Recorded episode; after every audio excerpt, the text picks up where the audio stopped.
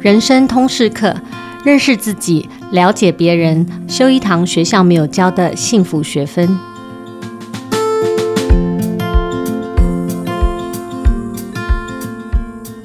大家好，我是主持人齐瑜，也是亲子天下创办人和负责人。最近呢，亲子天下刚刚完成教育创新一百的募集甄选跟颁奖啊，这是呃亲子天下每两年一次一个非常重要的 program，我们会募集体制内外。教育相关的一些创新实践的提案，然后挑选一百组的实践者，或者是个人，或者是机构，然后透过社群的方式呢，将这些在第一线的教育创新实践者可以连接。我们希望我们可以成为这些创新者们的一些平台，帮助体制内外串联资源，还有分享成长。那在这次募集当中呢，有一组非典型的入选者，因为他们也不是学校，也不是教育者。也不是老师，但是他们所做的事情呢，我们觉得却非常有机会，也很有必要让他们加入这个体制内教育的生态圈。啊，或许可以促成很重要的影响力跟价值转变。那这组入选者就是我们今天要介绍的对象，他们是隆中向上教育基金会。这次入选的方案是他们和知名纪录片导演杨立洲合作的一个长期计划，叫做“怪咖计划”。那今天来现场分享的是隆中向上教育基金会的执行长王德慧，还有三位啊最新上线的纪录片《大海小人》片中的三位主角群，包含宋承谦。蔡炳浩还有蔡炳勋三位，我们先欢迎我们今天的来宾，请他们跟我们打声招呼。大家好，我是隆中向上教育基金会的怪咖执行长，我是德惠。德惠还有我是蔡炳勋。蔡炳勋今年是国一嘛？哈，对。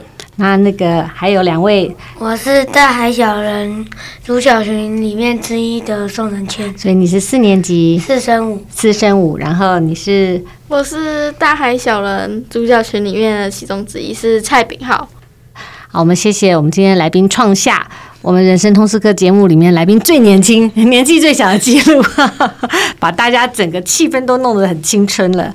那我想今天会介绍这个我觉得非常有感动的怪咖计划。在开始之前啊，还是要请执行长先帮我们前情提要介绍一下这个计划，因为也许很多 Podcast 听众并不完整的听到这个关于怪咖的起心动念，还有他的一些完整的一些想法。来，请执行长分享一下。谢谢齐宇。呃，怪咖计划其实是从二零一九年开始，我们跟杨立州导演合作的三年十八部纪录片的一个计划。那我们记录了台湾十八组怪，而且是咖的角色。嗯，所以呢，怪是什么呢？我们认为怪其实是独一无二，咖是一个重要厉害的角色。好，所以为什么我们会想要做这件事？其实，呃，要回到二零一八年，那个时候是第一次基金会跟杨立洲导演合作，那时候是支持杨立洲导演的纪录片《红盒子》的校园巡演。那那半年的巡演，我们就发现这个纪录片这个短影音的影响力非常大，尤其是针对年轻人，这个是最容易感动人的一个素材。那再加上，其实这些年来的社群媒体，造成其实台湾你会发现那个同温层非常的厚。嗯，那其实我们呃没有想要打破同温层，可是我们希望，其实应该是说非同温层之间能够更能够理解、聆听彼此。所以呃，我们希望用这些就是。纪录片是一个最好记录生命故事的美材。嗯、我们找到这十八组怪咖，包括我们今天现场的这些小孩们，他们也是一群怪咖。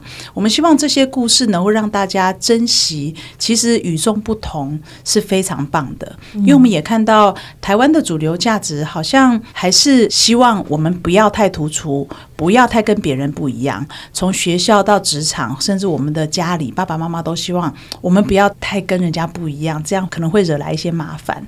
所以，我们其实我们看到这些怪咖不是诶，我们觉得他的独一无二其实是带着大家往前走很重要的一个动力。所以我常跟大家分享说，怪咖创未来，就是这些人好像不被当代的普世理解。可是其实我们不理解他，是因为他们走得太前面，所以我们希望这么多在台湾这些在做这么棒的事情的人能够被看到。嗯、对，那经常会谈到嘛，所以在选择这十八部题材的时候，有两个关键重点，嗯、一个是怪就是独一无二的意思嘛，咖就是说，哎，他其实是一个角色，你们觉得其实他有一个很重要的价值。对，那我想问问我们其他三位主角群哈，你们参与现在这个纪录片叫《大海小人》，主要是记录你们在参与这个大人思想研究社的这个过程吗？你们觉得自己是怪咖吗？呃，我觉得哦，嗯，应该说我们的思想像是怪咖，但是我觉得我们并不奇怪，我们其实跟一般人没有什么不一样，只是我们自己提出的思想，可能对别人来说他们是觉得很奇怪。那你们在这个拍摄的过程里面，你们自己感觉到，嗯、呃，你们自己可以带给别人的一些影响或者是重要性是什么？我觉得是可以让更多人知道，儿童其实自己是有发声的权利的。儿童其实是可以表达自己的意见，让大人知道他到底需要是什么，或他到底想做什么。那你们当初怎么成立这个大人思想研究社？这个缘起的背后是什么？呃，其实我们算是儿研社的附属的社团。嗯，儿研社是儿童思想研究社。对，那儿研社基本上就是由大人组成的。那我们是他们小孩。当初就是呢，儿研社他们都在研究小孩，所以呢，我们就是想说啊，不行，这样不行。哦，那我们要来研究大人，所以我们就创造了大颜色这个社团。那我们主要就是跟儿研社有时候一起进行聚会啊什么的。那我们也会有自己专属的一些议题来讨论。所以就是说，其实你们的爸爸妈妈都是儿研社在研究儿童，所以你们觉得说不可以让他们 独占风骚，你们要来研究大人，对不对？因为凭什么只有他们有资格研究小孩？那你们应该也要研究大人这种特殊的物种，他们到底在想什么？那你们在这过程里面有什么发现吗？嗯、呃，像是我们就会讨论一些有关儿童的议题，嗯，像是红包钱大家都这么分红，嗯，或者是三倍券呢，爸妈都是给你大概多少让你使用，嗯，就是在讨论一些有关儿童的议题啊，然后特别关于儿童权利的这个部分，对，对，嗯，大人是怎么看待你们的？为什么？红包不能自己全拿，你要怎么跟 爸爸妈妈讨论这件事情？等等。呢？然后我也看到影片里面有你们有一次在讨论那个荡秋千的时间，对吧？荡秋千大家都霸占着不下来，那要怎么处理这个问题？好像大人们就很轻率的就设了一个计时器，说那就那个三分钟，每次三分钟就轮流下来。那你们好像开了一个很重要的会议来讨论，说为什么一定是这样呢？为什么是他们决定呢？要不要有没有人要分享一下这个过程？就是我觉得应该要让他玩完，然后再下来，不能规定他就。用时间限制，因为他如果还没玩好，然后就被请下来，这样我觉得这个人有点不公平。嗯，所以有不同的意见，对不对？就是说，如果他没有玩完，为什么可以强迫他下来呢？我记得那个影片里有一个。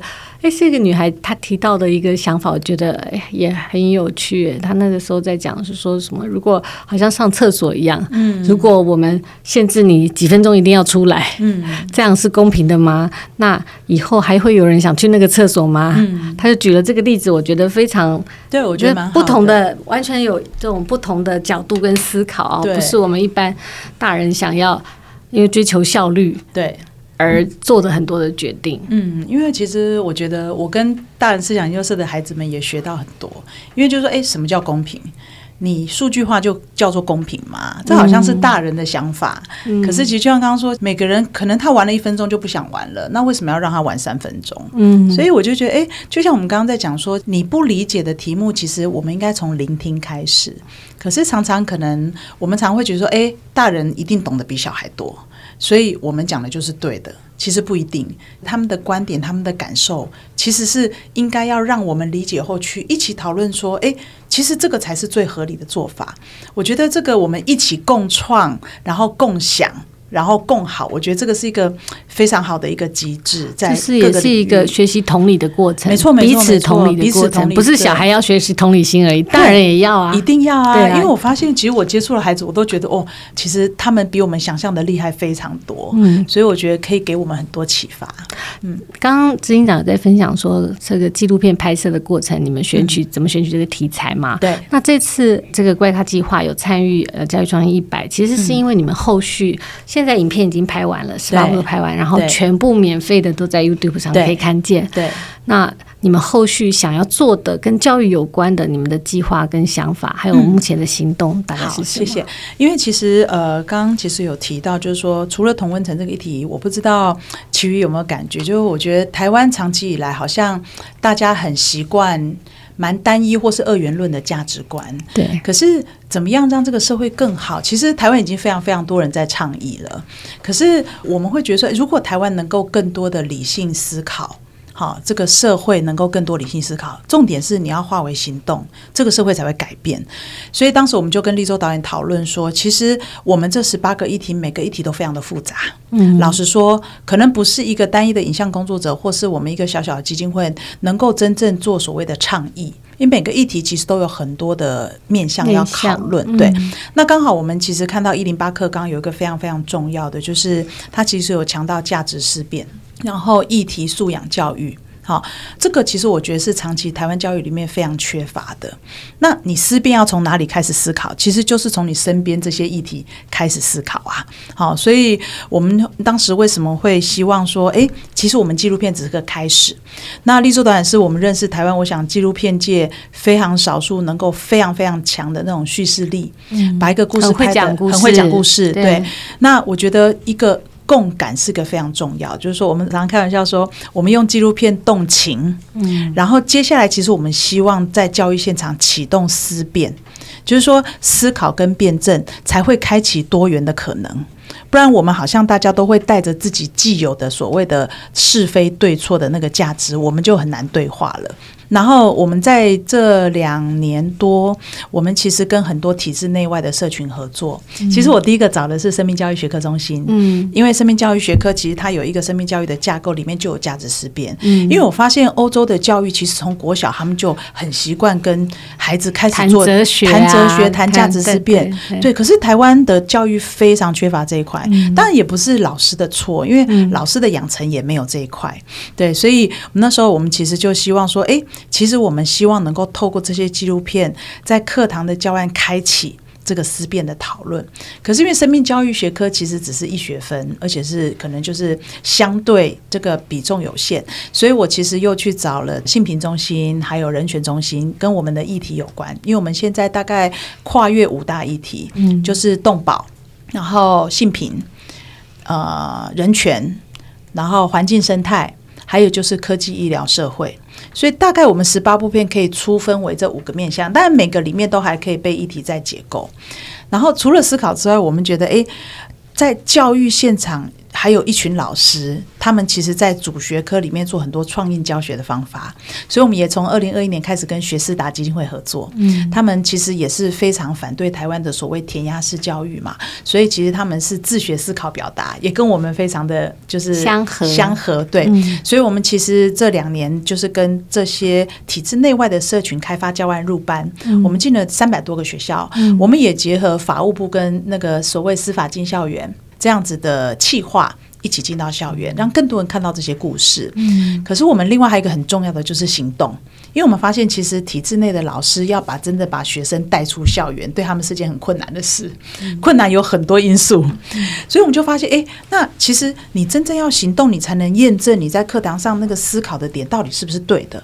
所以其实我们呃，就是跟第一个合作对象就是城市浪人，嗯，因为他们是把我们的纪录片设计成任务。先让大学生做所谓的流浪挑战赛，因为他们的任务都有四个面向：自我觉察、关系连结、冒险挑战跟社会参与。所以刚好那个我们的纪录片里面都可以用这四个面向去切做成任务。所以我们其实这两年多大概已经有三百多次的任务实施。那这就是一个个人的小行动。那我们今年更扩大到就是跟 Design for Change 还有 Live for Taiwan，我们把这样的任务式体验学习开始扩散到高中国中国小这样子。然后我们在大学端也在跟 U 啥计划合作，因为大学生相对可能比中学生、小学生有更多的行动力跟资源，所以我们就直接不一定需要有老师的角色，我们就直接跟学生，比如说社科院、社团，还有就是哦，今年有一个蛮特别的，就是台南女中，因为台南女中现在一零八课刚高三下没有国文的文本，所以台南女中今年它就是。用我们跟台大社科院合作的方式，他就让学生自己分组挑影片，然后带着同学一起讨论思考，然后化为行动。嗯，对，所以这个是我们就是这两三年来努力的部分。就是说，其实这个怪咖系列不只是呃拍摄对十八部纪录片而已，那只是一个开始。它只是企图从一个有共感的故事，然后引发在教育现场很多的价值思辨跟讨论，进而带动很多实践的行动。动哈，或者甚至是影片作为一个触媒，去触发各个以学生为本位的这些社团或者社群团体，能够对这个议题产生一些实践或行动。对，那我们刚刚讲的这些听起来很严肃，可是其实哈，我在那个 YouTube 频道上点开每一部纪录片，我都看到一直哭，一直哭，就是不能自己，就是说，可能我都挑那个跟母亲角色有关的哈，或者是譬如说我在看那个啊多肉。多肉女子，多肉女子生存之道。嗯、哎呦，我看到好感动哦，嗯、非常非常的感动。嗯、我觉得纪录片导演们真的是很会说故事。嗯、他把一个我们刚刚讲到很多哦沉重的议题啊，不思辨的议题啊，动保啊、性平啊、人权，看起来是很沉重的。好，这种社会议题，他们其实从一个人的故事，很切身的一个故事出发，它可以带动你很多的共感或者是同理。你可以明白说，哦，呃，其实所谓的这些议题，也就是你身边的人，就是你自己。对，其实奇遇挑这一部片，嗯、那个《多肉女子生存之道》，是我们我们现在其实在网络上已经可以看到十四部，嗯，这一部是最老少咸宜的一部。你会发现，国小老师也挑这一步，很多大学老师也挑，对，就发现说，哎、嗯欸，这个身体、这个美跟这个美丑这件事情。这个议题好像每个人都相关呢，对，对每个人都有那个自我认同的点，没错。嗯，我想请大家分享一下你们，因为坦白说哈，我们还没有看完这十四部全部的。嗯嗯嗯、那对跟我一样要想要开始接近这个怪咖计划、怪咖系列的纪录片的朋友们，你们会推荐你们自己最心仪、最喜欢或者最有感的其中一部是哪一部？哦、除了你们自己的大海小人之外。我觉得花开富贵其实也不错，嗯，它的节奏相对起来其实算比较轻松一点，嗯，对，它是在讲植物猎人红信界的故事，嗯，就在讲他如何采集植物啊，然后跟他的一些故事，然后他是一个高中毕业的，就是国中学历的，对，然后但是他却是能够了解最多，好像他认识几千种。台湾特有种的这种植物物种，而且就是台湾所有那种原生种植物研究的学术论文，嗯、都需要靠阿改，因为他才能够去采集到，因为有很多那种稀有植物都长在非常。难 reach 到的那个峭壁，所以阿改有这种特殊能力，他可以爬到那边，而且还不只是台湾，嗯、因为现在全世界有很多那种植物保种中心或是博物馆，所以他的标本也会到那些地方、嗯、去世界比赛，对对对，或者是 哎、欸、被收藏，对，嗯、因为其实这对我们的，因为我们刚刚好今天也做了一个自然猎人的营队，嗯，也是我们大海小人一起策划的，我们就是让大家体验，其实到底人跟自然的相处应该是怎么样，而且那部那个。纪录短片也很幽默哈，对对对 对对，主讲很幽默，对，很很有趣。那执行长自己的偏好呢？哦，我好难选哦，因为其实每一个都很棒。可是回到琦瑜刚刚分享说，哎。如果大家都没有看过，我觉得有几个面向可能大家可以考虑。嗯，比如说我刚刚说，其实动保议题在台湾也非常的就是很多人在重视关心，所以我们在动物议题这个部分，我们其实有两个，一个是谈流浪动物，嗯，一个是就是我们十八部唯一一部梁立州导演亲自指导的兽刑，嗯，就是野兽的兽，那个刑罚的刑，这两部我觉得都蛮值得看，可是气氛完全不一样。嗯，对，就是说你会看到到底。人类对动物到底做了什么？好，然后另外有一个我觉得也很推荐，就是有一部叫《有时妈妈，有时咪咪》啊，对，那也好感动哦。对，这部谈的是就是关爱之家义工，对，就是说原来台湾其实这么多的义工，可是他们就是在台湾，其实他们在工作上面，他们其实可能很基本的这种就是怀孕生小孩的权利都没有，因为台湾有非常大量的那个女性的义工，可是他们在台湾工作的年。年龄都在二十五岁到四十五岁，人生最精华的时间，生育的年龄。对，可是这个议题有点复杂，因为它牵涉到台湾的，就是劳动法规、嗯，卫福部、移民署。所以，我们当时其实基金会不是只是推广纪录片，我们其实当时为了这个纪录片，我们还办了一个座谈会。然后我们会发现，其实有很多法令是看得到吃不到。我也是，就是因为这部片，我才学习到说，其实法令很难超前部署。为什么我们要？要串联民间力量，有很多社会问题其实是民间要先解决。杨姐就是一个，杨姐就是关爱之家的杨姐。她说，其实救人是没有条件的，不管他的肤色，不管他的身份。其实如果没有关爱之家，那这些人可能就是在荒郊野外，他也没办法去产检嘛。然后这些孩子生下来就会很危险。所以，其实基于人道关怀这样子的事情，是靠民间再去接住这个社会安全网的漏洞。嗯，然后我们也把它做成图文包。其实大家现在的时间很有限，所以很多议题其实。面向很复杂，对，所以我们像比如说，我们有同志的议题，我们有像这样跟法律相关的议题，我们都会就是把它做成简单的图文包，然后希望很容易让大家可以理解。诶，这个问题大概是什么？那这些图文包也可以是老师教学现场使用的教材。对，其实我觉得这次我在看怪咖计划里面的影片，嗯、我觉得蛮特别的是，它很友善，容易亲近，因为它其实只有二十分钟左右，每个影片大概都十几二十分钟。对，就像。刚一开始执行长讲的那个短影音这件事情，是现在大部分乐听者的一种耐心的极限。没错，没错。对对。那所以过去可能我们呃看纪录片都会有一种。很长，对，很长，然后可能两三个小时，对，很严肃，很沉重。对。可是这一次在怪咖系列里面的影片，我觉得它是非常好看，很动人，然后它很短，对，你很容易就在你生活里面一个小的小片段的时间，你就可以专注的把它看完。然后就像刚刚执行长讲，它其实就是一个触媒跟影子，对，它不是带给你答案，对，它是诱发你去思考这个问题，对，跟你的关系以及你可以做些什么。对，我记得就是也是心天下其余你们出了一本书，就是那个 Stanford 那个 William Damon 教授谈的，嗯、就是说，其实怎么样协助年轻人或是孩子找到属于他的英雄旅程，嗯，第一步就是要让他有感动，嗯，那个感动是在家人以外，他看到一个有目的。一直很努力的人，那我觉得这些怪咖就是啊，是，所以我觉得用它来启动他们，像我们今年也跟很多大学开课嘛，嗯、就是专门用怪咖开课，嗯，所以像我们有在辅大的那个气管系开一个社会实践的课程，然后我们在平科大的那个社会科，就是社会学，潘佩君讲完全用怪咖上课，嗯，我觉得最重要就是这些孩子看到这些影片，他说。我们要做哪一步？我们就说你做最有感的那一步。嗯，对。所，以我们在跟老师们也是，这些老师就是选你自己真正被触动，因为你真正感动了，你才会想要进去理解。对对，就是不是那个问题的重要性，没错，而是那个与你。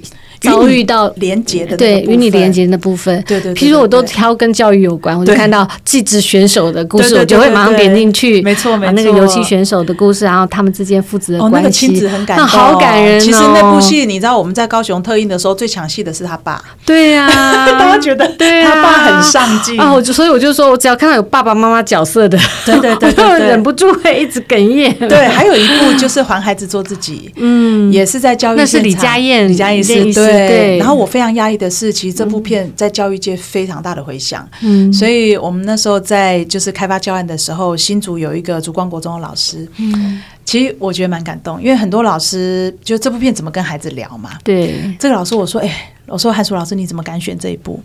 他说：“十年前，其实有一个孩子，他很遗憾，他没有来得及救到他。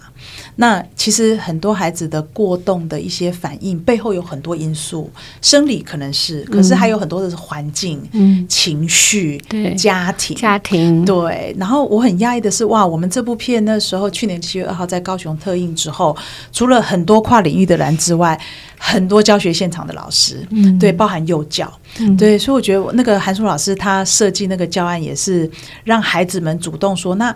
第一个就是我们的学士达教案，除了在班上入班，他同时也在那个师培工作坊有分享给老师。所以他第一步就是让老师跟学生去填那个过动量表，然后发现哎，原来大家都有这个特 质。然后呢，大概将近一半的都需要去就医，因为超过十五分嘛。嗯，所以我自己最感动的是孩子的回馈，孩子回馈是说哦。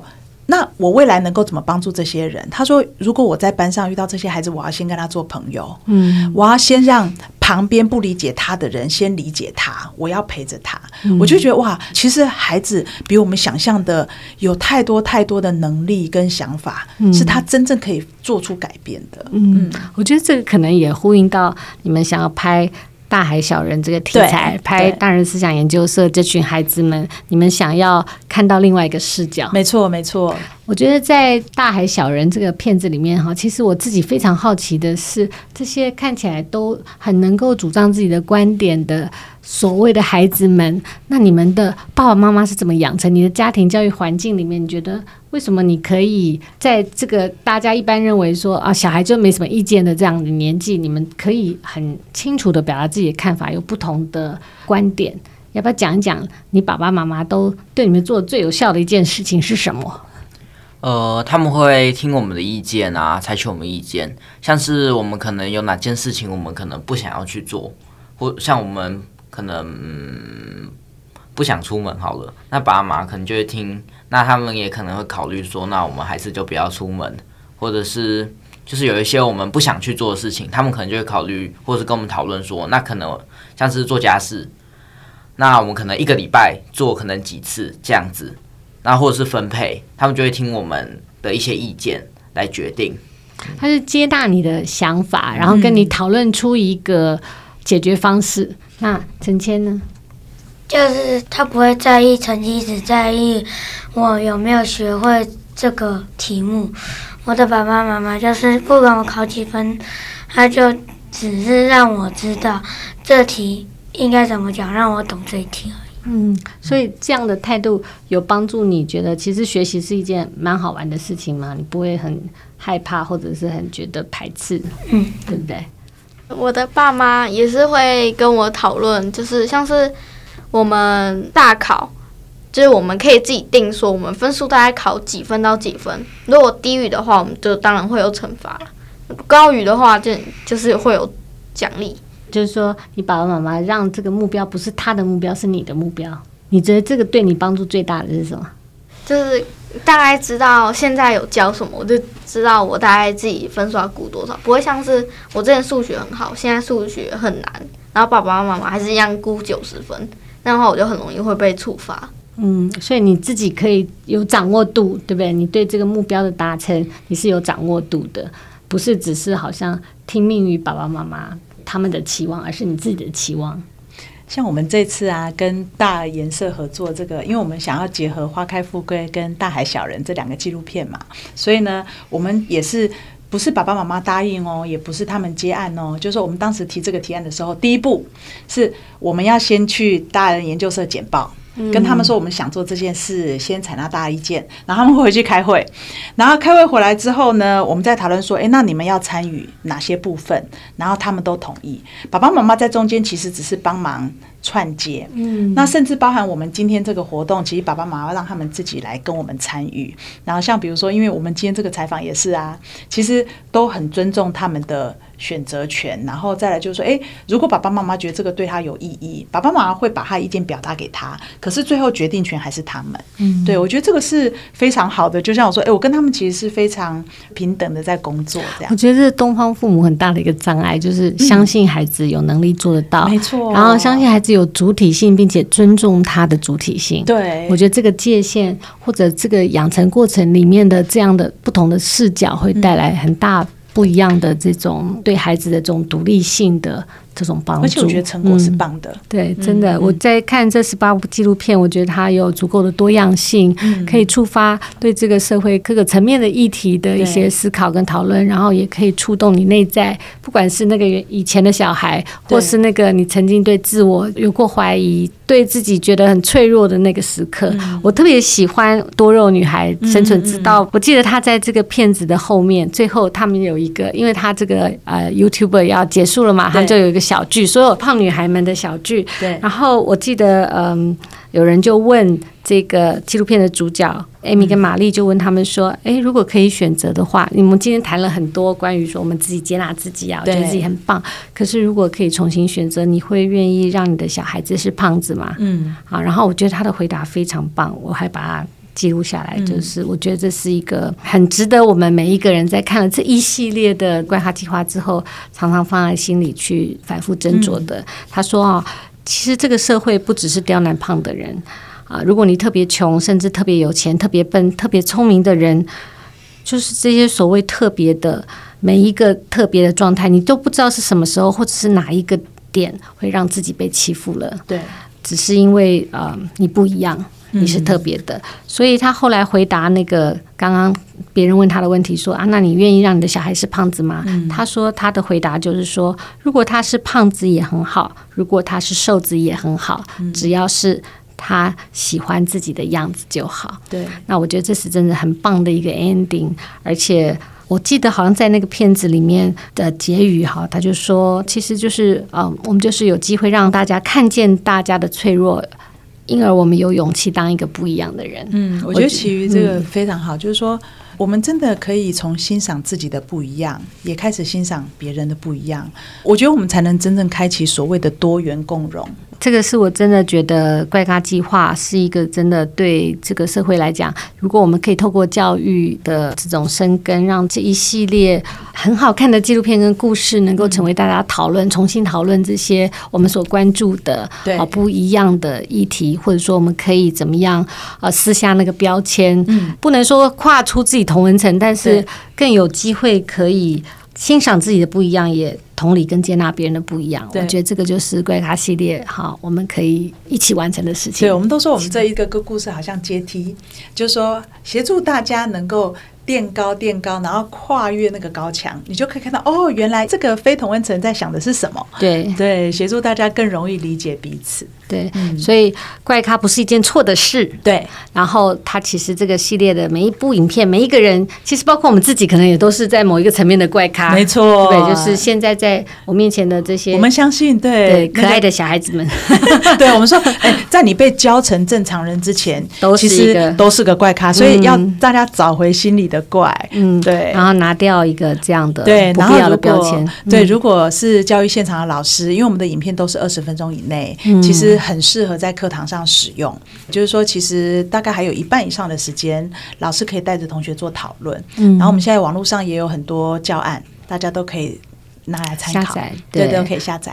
那今天非常谢谢龙龙向上教育基金会的执行长，还有我们三位主角群们，谢谢你们。希望大家一起到 YouTube 上搜寻“怪咖系列”或“怪咖计划”，对，可以看看他们的影片。对。啊，大海小人是他们最近最新的一部上片的计划，然后其他的十八部片子也都非常感人。对，欢迎大家一起呃分享，然后也欢迎按赞、开启小铃铛。对，学校老师们也欢迎大家可以多。多多采用，对，然后让这些很动人的影片帮助我们在这个历程里面开启这样更多不一样的多元价值的对话。嗯，然后大家如果有兴趣跟我们合作，都欢迎到我们的粉砖留言，对，我们都会看得到，都可以回复大家。谢谢，嗯、谢谢我们的来宾。那亲子天下 Podcast 欢迎订阅收听，嗯、也邀请大家在许愿池留言，分享你的心得或给我们优化改善的建议。我们下次见哦，拜拜，拜拜，拜拜。